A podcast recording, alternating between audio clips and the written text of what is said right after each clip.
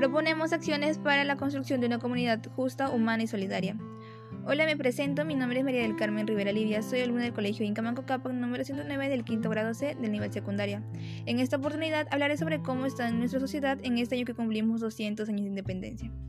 Hoy en día necesitamos más que nunca una sociedad donde nos podamos ayudar mutuamente, donde exista la igualdad en todos los aspectos, ya sea en el tono de piel, cabello e incluso en la clase social. Tras la llegada del COVID-19 nuestro país se vio muy afectado. Muchas personas tuvieron que dormir en las calles, comer de la basura, vestirse con lo que encontrase.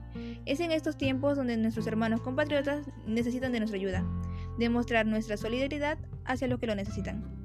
Este año 2021 cumplimos 200 años de independencia, 200 años desde que don José de San Martín nos dio un país justo e independiente. Como lo dice, justo. El Perú merece ser un país donde abunde la justicia, donde no se juzgue a alguien sin tener pruebas, un país donde se respete los derechos de cada uno de, los ciudadanos y sobre todo debe ser un país donde abunde la fe en Dios, nuestro Padre Todopoderoso, Padre que en estos tiempos tan difíciles no nos ha dejado solos. Tengamos fe de que esta situación tan grave que está pasando todo el mundo se va a acabar.